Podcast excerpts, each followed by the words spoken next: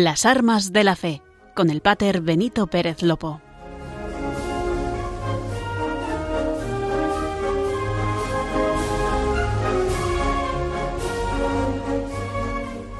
Muy buenas tardes, queridos oyentes de Radio María. Comenzamos en este precioso viernes el programa de las armas de la fe, el programa de Radio María que nos ayuda a conocer el arzobispado castrense.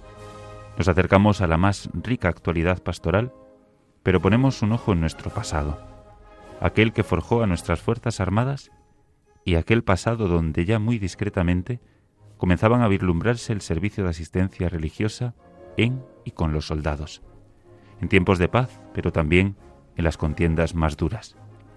Me acompaña en este programa a los inicios del mes de diciembre María Esteban. Gracias por contar una vez más contigo. Buenas tardes, Pater, y gracias a ti por la invitación un viernes más.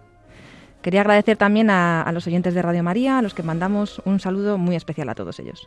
Claro que sí, María. Son muchos y de todas partes de España.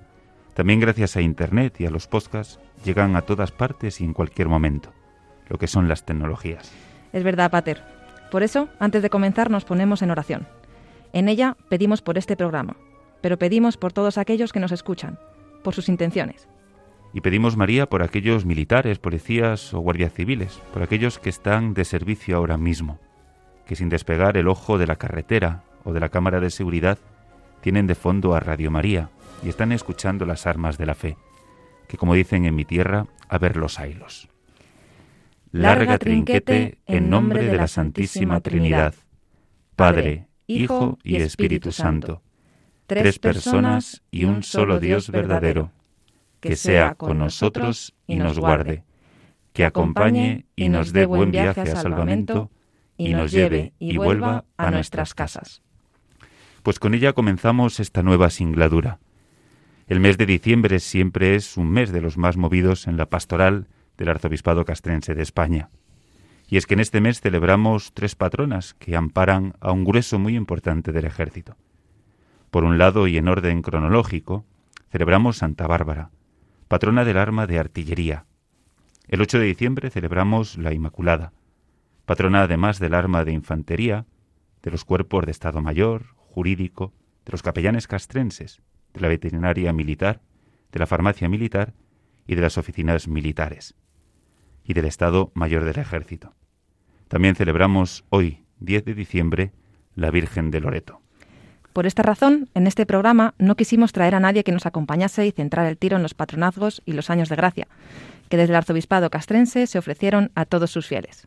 Hablaremos del año lauretano, recientemente clausurado, y de la inauguración del año de Santa Bárbara. Casi todo el programa podríamos haberlo dedicado a la religiosidad popular, meternos de lleno en la sección de Bajo la bandera de Jesús.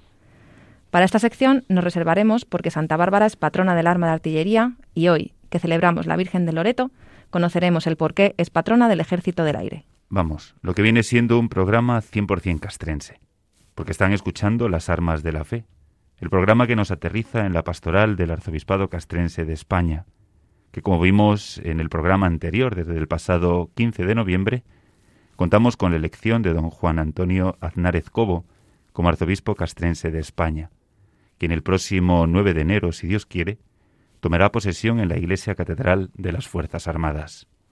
Bueno, Pater, un pajarito nos dijo que, que ya habías estado con él. ¿Cómo es? Pues es verdad. Fue un encuentro muy breve. Como sabes y conocen los oyentes, entre otros destinos, estoy nombrado como delegado de Caritas Castrense. Aún sin tomar posesión, pero con los contactos previos y en el marco de una reunión con su consejo episcopal, quiso conocer de primera mano la labor de Caritas Castrense. Eso ya dice mucho de él, porque entra de la mano de y con los más necesitados, fijando la mirada en los pobres. Es de aspecto sereno y tranquilo, todavía conociendo las numerosas siglas propias del ejército, conociendo la estructura de esta diócesis personal. Es verdad que el fin, como estamos viendo en estos programas, es el mismo, anunciar a Cristo, pero el medio es muy distinto. Por eso es necesario que recemos mucho por él. Muy bien, Pater, eso haremos. Continuamos con las armas de la fe, el programa de Radio María que nos aterriza en la pastoral castrense. Un programa que nos acerca a la realidad del arzobispado castrense de España.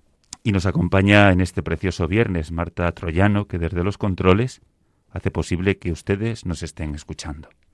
Además de la radio, podéis seguirnos también en la página web radiomaria.es. Y si nos queréis dejar algún comentario o sugerencia, podéis escribirnos al correo lasarmasdelafe@radiomaria.es. Las armas de la fe Si lo desean, también pueden escribirnos una carta que nos pueden enviar aquí a los estudios de Radio María, en Paseo Lanceros número 2, 28024 de Madrid. Estaremos muy contentos de atenderles. Les recuerdo de nuevo la dirección, Paseo Lanceros número 2, 28024 de Madrid. Muchas gracias por quedaros con nosotros. Están escuchando las armas de la fe.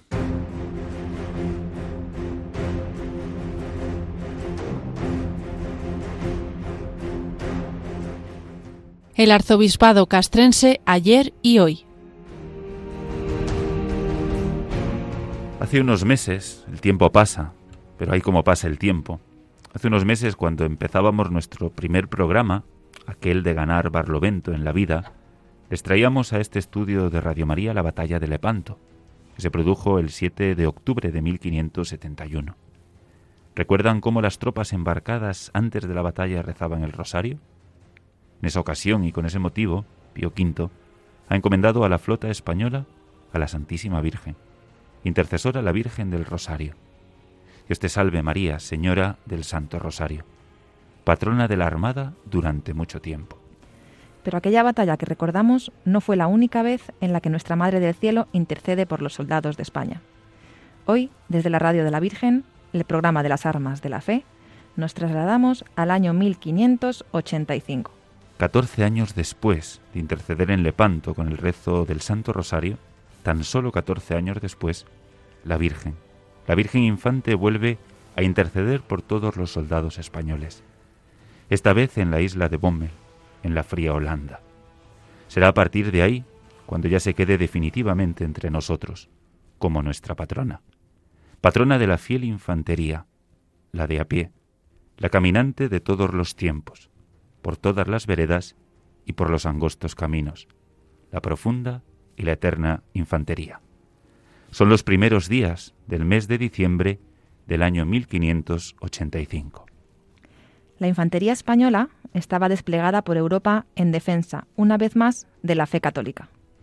Puede pensar algún contrario, una vez más, la defensa de la fe católica.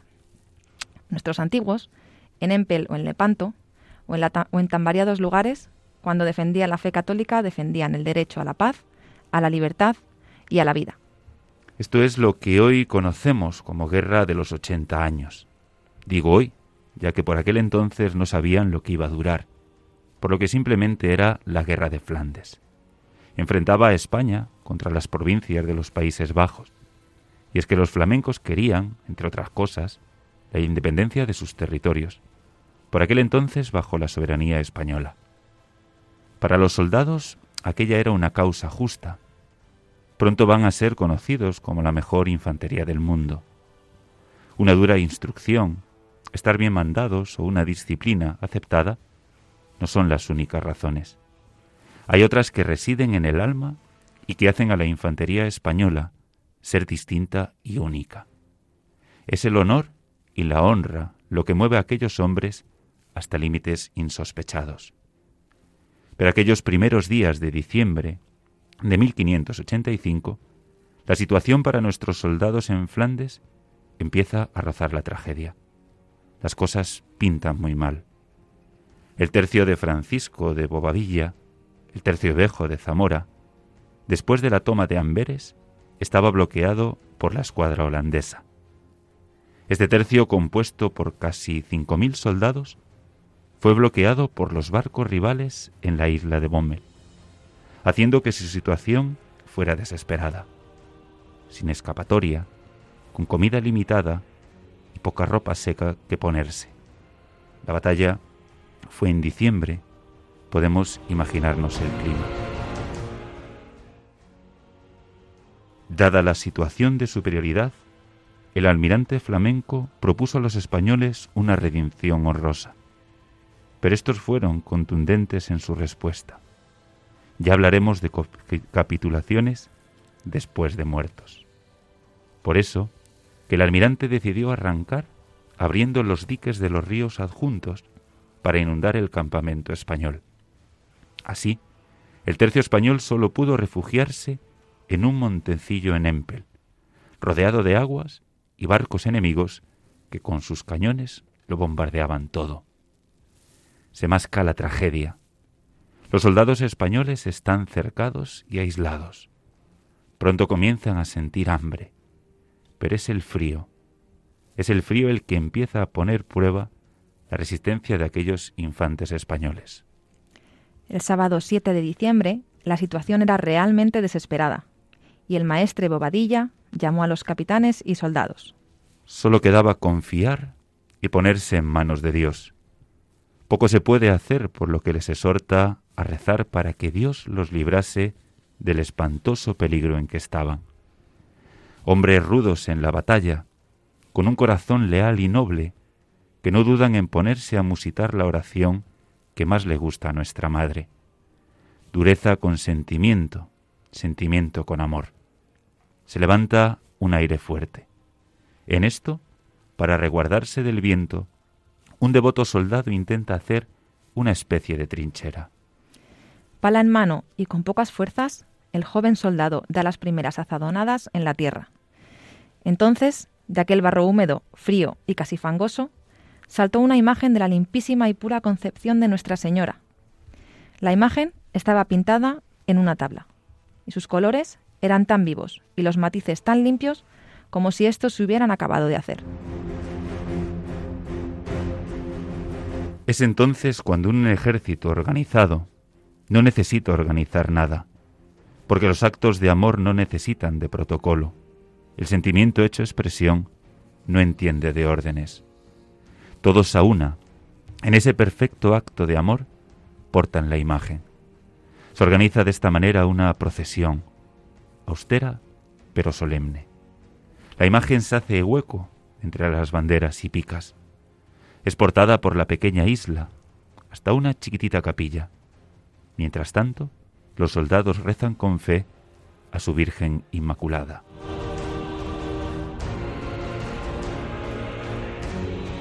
Solo queda descansar, esperar, hacer guardia y esperar la aurora. Quizá con ella la muerte. Por eso que llenos de hambre deciden matar todos los animales, caballos, que era lo único que tenían, y comérselo. Por la noche, oh feliz noche, como canta el pregón pascual, también ocurre algo que no era normal en esa época del año. Se desencadena una gran tormenta de frío, vientos fuertes y gélidos, hasta el punto que éstos consiguen congelar la superficie de las aguas. Tanto es el frío que congelan todas las aguas. No podían dudar. No había tiempo que perder.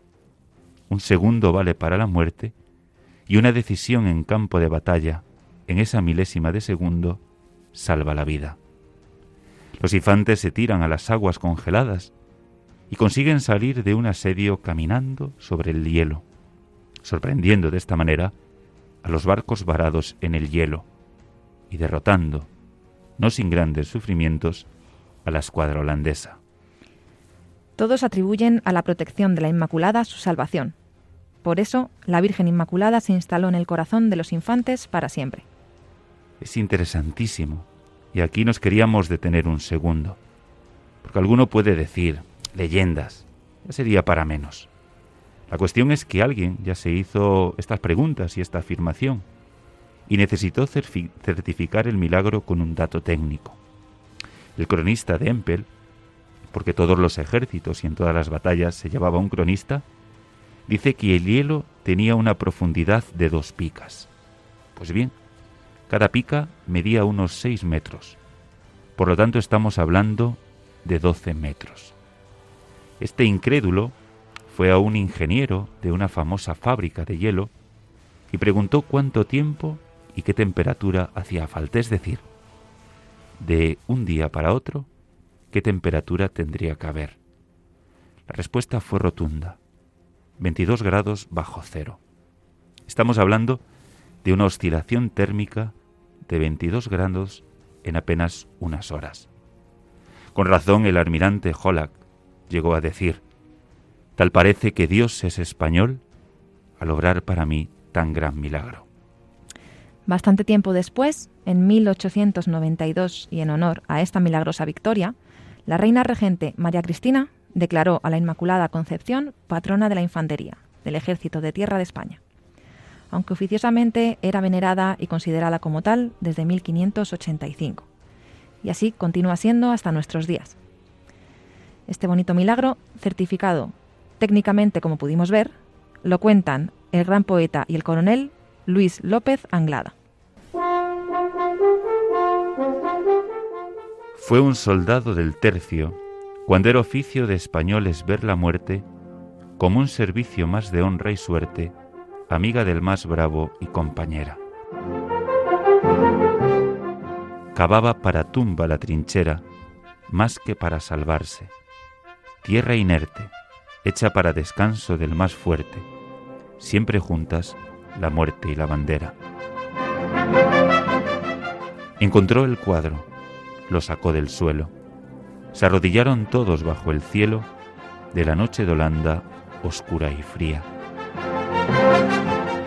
Y no hubo novedad. De madrugada, celó el mar y sobre el agua helada desfiló una vez más la infantería. Será su patrona, su madre protectora, ayer, hoy y mañana. Ningún infante de España pide permiso para sentir el fervor y el amor a una madre. Poco han cambiado las cosas para estos hombres de a pie, que siguen encomendándose cada mañana a su Virgen Inmaculada antes de empezar el caminar incierto por esos mundos de Dios. Como afirman y reza en todos los buques de la Armada, el que no sepa rezar, que vaya por esos mares, verá cómo la aprende sin que se lo enseñe nadie. Ser infante es sentir mucho y haber vivido cada instante intensamente. Es sentir la necesidad de rezar cuando esperas a la aurora estando de centinela. Es saber lo que es caminar con las plantas de los pies calcinadas y derrumbarte si te paras. Ser infante es conocer y haber sufrido quebrantos, los del enorme esfuerzo que exige enfrentarse cara a cara y sin tregua al enemigo en las cortas distancias. Y ahí se siente la necesidad de rezar. Ser infante es valorar los horizontes que se atisban cuando el descanso te permite mirar por encima del punto de mira de tu fusil y saber que siempre hay alguien, compañero, un hermano que te coge la mochila con 30 kilos de equipo cuando llevas los hombros desollados por el correaje y el sudor. Y sobre todo, queridos oyentes, ser infante es haber sentido la angustia anhelante de intuir que en unos instantes todo haya desaparecido para siempre. Y ahí se siente la necesidad de rezar. Por eso es la Inmaculada, patrona de la fiel infantería, porque el infante encuentra en la fe en medio de la batalla. Esa fe que no exime al que cree en su patrona de la angustia de tener que morir pero ella, nuestra madre, es el alivio de la esperanza. Ser de infantería es ser una canción que brota de almas, quieren ser suyas y de labios que han besado la bandera. Haber besado la cruz, aquella que formaban las enseñas de la patria, y el alma y el arma con que habían de defenderla.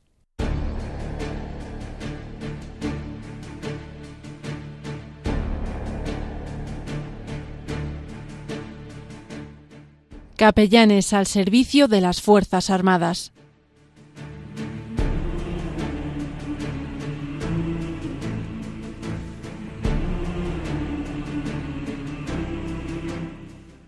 Los que nos siguen habitualmente saben que en esta sección intentamos traer a los estudios de Radio María algún capellán o militar para que conociéndolos y conociendo más de cerca lo que hacen, nos hablen del arzobispado castrense de España.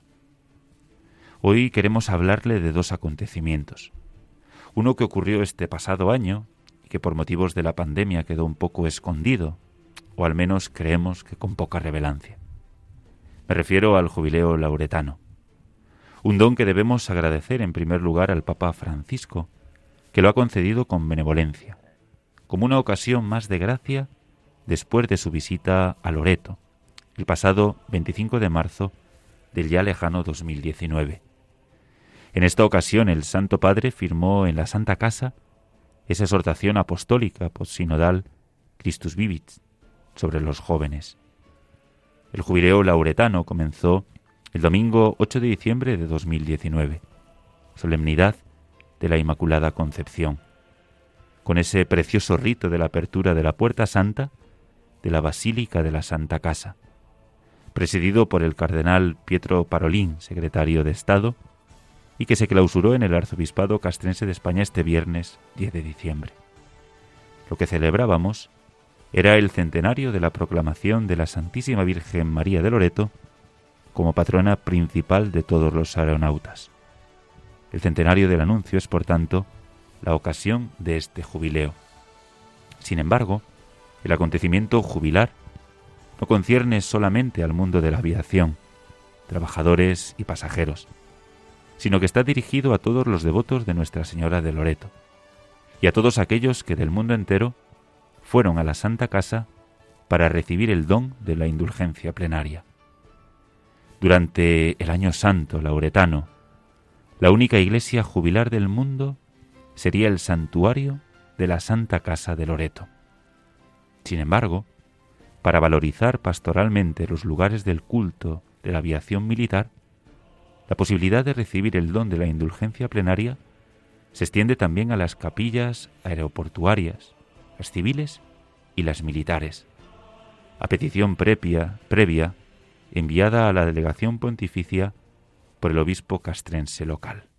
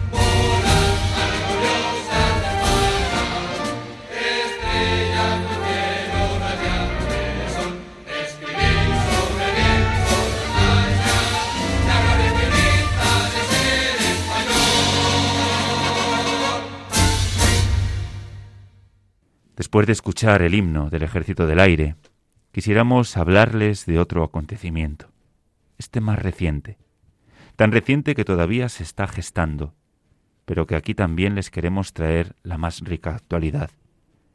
Y es que, como veremos a continuación en la sección de Bajo la bandera de Jesús, vamos a celebrar un nuevo año de gracia en el Arzobispado Castrense de España. ¿No, María? Así es, Pater celebramos el año jubilar con motivo del quinto centenario del patronazgo de Santa Bárbara en las unidades de artillería.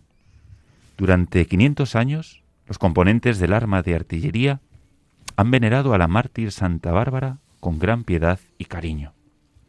Han celebrado cada año su patronazgo. La han tenido presente en las diferentes vicisitudes de la vida y la han implorado en sus necesidades. Por esta razón y cumpliéndose nada más y nada menos que el quinto centenario de su patronazgo, Este arzobispado no quiere dejar pasar esta efeméride sin otorgarle el recuerdo y la solemnidad merecidos. En la Iglesia, como en el ejército, cobran especial importancia los signos y los símbolos. Así, a lo largo de la historia, diversos acontecimientos han quedado plasmados en diferentes concreciones que le recuerdan permanentemente, como es el caso de las distintas medallas y cruces conmemorativas de hechos relevantes. Por esta razón, se creó la condecoración denominada Medalla Conmemorativa del quinto centenario de la proclamación de Santa Bárbara como patrona de la artillería española. Pueden recibir esta condecoración todos los artilleros en cualquier situación administrativa, los antiguos artilleros de reemplazo, los alumnos de la Academia de Artillería, las señoras de Santa Bárbara y también los capellanes castrenses. Invitamos a todos aquellos oyentes que estén en este grupo que se pongan en contacto con el Arzobispado Castrense de España y así poder solicitarla. Pueden hacerlo solo y exclusivamente todos los artilleros, los antiguos artilleros de reemplazo, los alumnos de la Academia de Artillería, las señoras de Santa Bárbara y los capellanes castrenses. Además, con esta ocasión, celebraremos numerosos actos para ensalzar esta efeméride y el patronazgo de Santa Bárbara de todos los artilleros. Les dejamos con el himno de Artillería Española.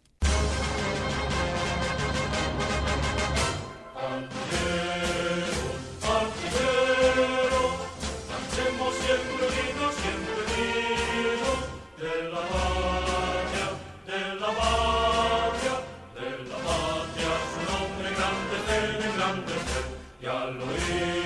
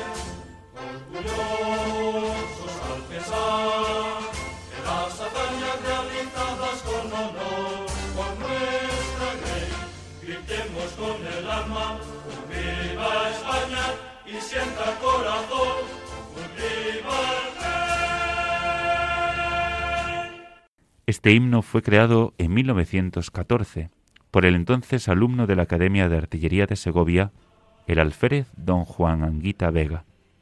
Se estrenó el 10 de noviembre de 1914 en la plazuela de la Academia de Artillería en Segovia y se interpretó también el 4 de diciembre, día de Santa Bárbara, patrona de la artillería española.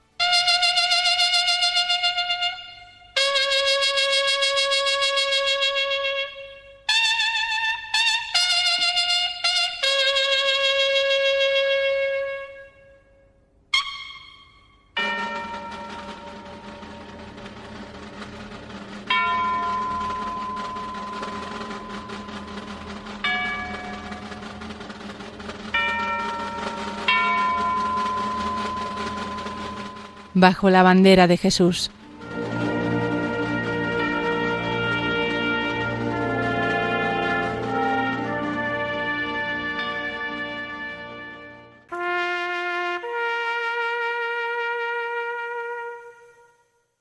Como viene siendo habitual en todos nuestros programas, en la sección Bajo la bandera de Jesús, hablaremos sobre dos importantes patronazgos en el mundo castrense.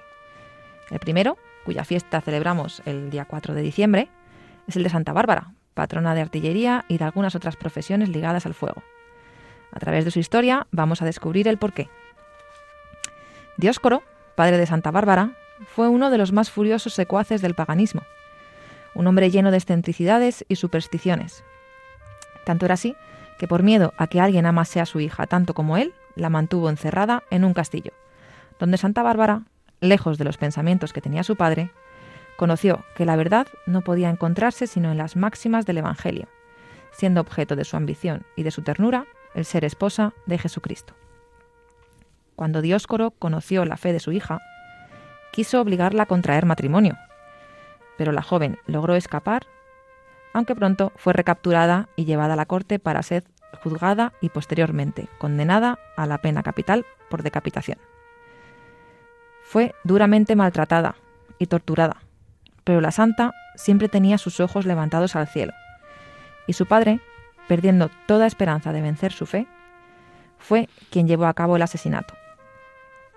El cielo miró con horror la inhumanidad de este padre y quiso librar al mundo de este monstruo de crueldad.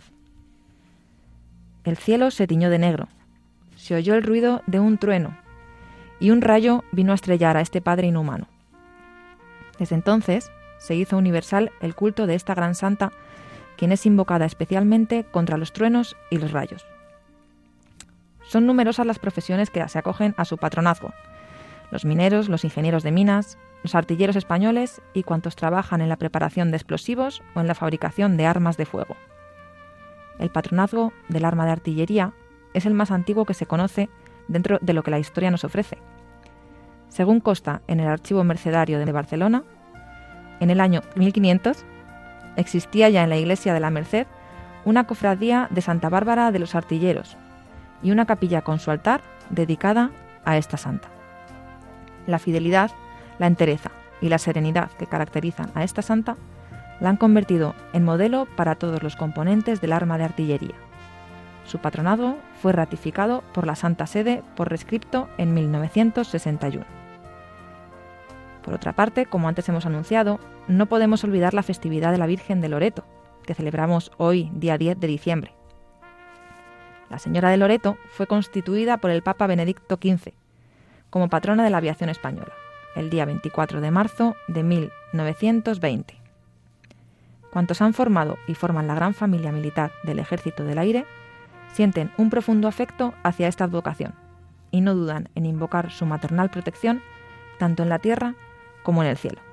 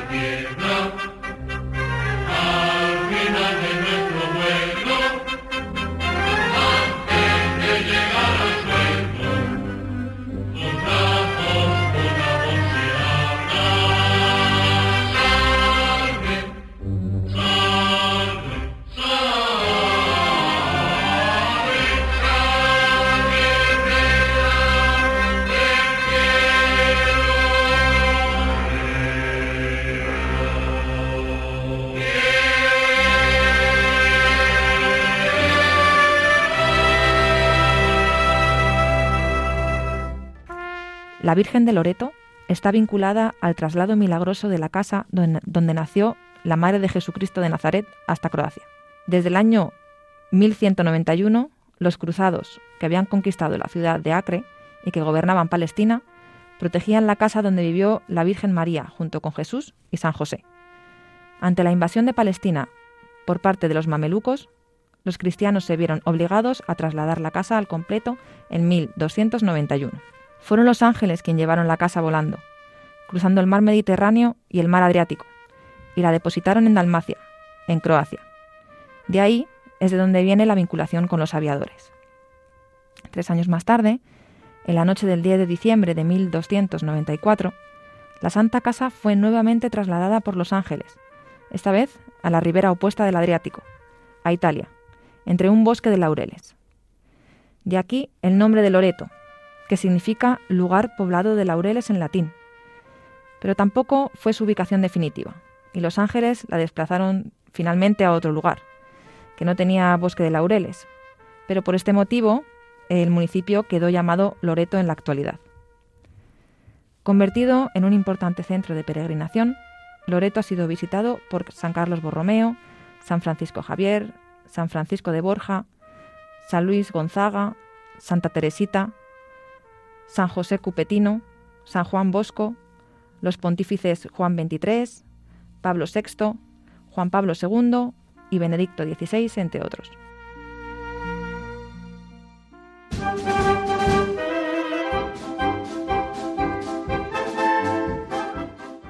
Suena ya, queridos oyentes, la sintonía que nos recuerda el final de nuestro programa.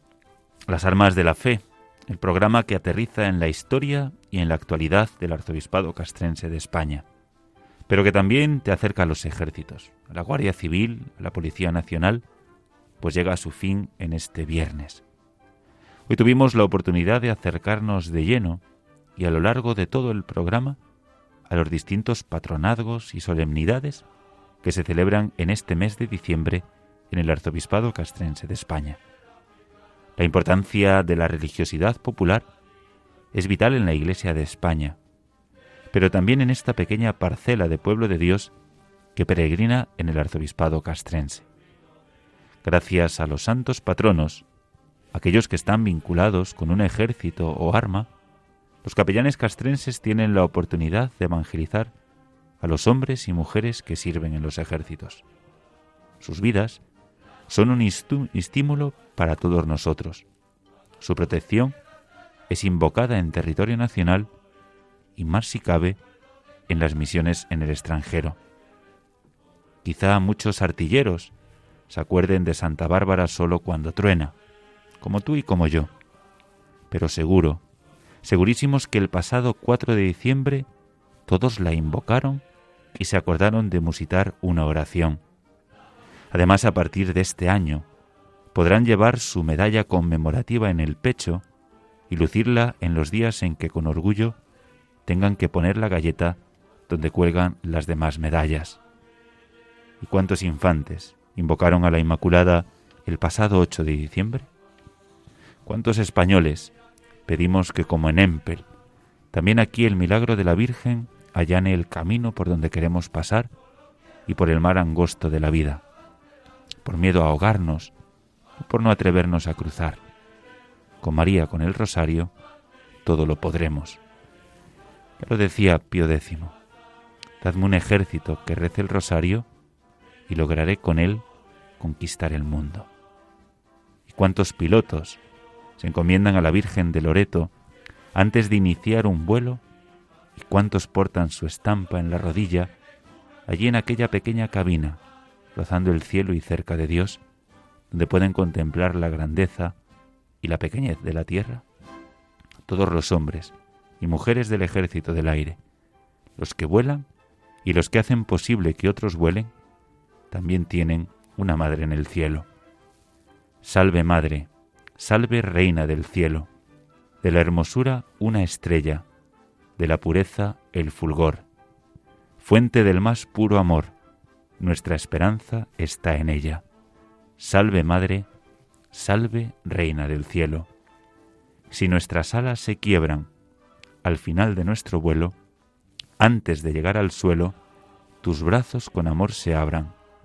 Salve Madre, salve Reina del Cielo.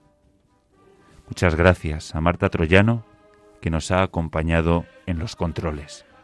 Y recordarles que pueden volver a escuchar este programa en el podcast de Radio María en la web de radiomaria.es. De nuevo, si nos quieren dejar algún comentario o sugerencia, pueden escribirnos al correo lasarmasdelafe arroba. Y si lo desean, también pueden escribirnos una carta y enviárnoslas aquí a los estudios de Radio María, en Paseo Lanceros número 2, 28024 de Madrid. Continuamos la programación de Radio María con el rezo de vísperas. Nosotros nos volvemos a escuchar el próximo viernes 24 de diciembre, a la misma hora, 6 de la tarde, 5 de la tarde en Canarias, aquí en la Radio de la Virgen. Con nuevas singladuras y con la más rica actualidad. Hasta entonces les damos las gracias de corazón por acompañarnos un viernes más y le pedimos que no dejen de rezar por el arzobispado castrense de España, por todos los capellanes castrenses, de una manera muy especial por todos aquellos que están en territorio de misión o navegando en los buques de la Armada. Recen por los centinelas de la paz, hoy por todos los infantes, por todos los que pertenecen al cuerpo de Estado Mayor, por los jurídicos militares, por los de la veterinaria militar, los de la farmacia militar, por aquellos que desempeñan su vocación en las oficinas militares. Recen por el arma de artillería, por todos los soldados del ejército del aire.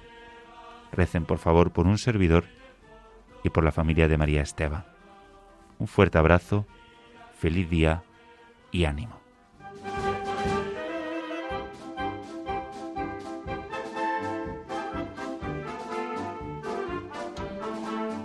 Han escuchado Las Armas de la Fe con el Pater Benito Pérez Lopo.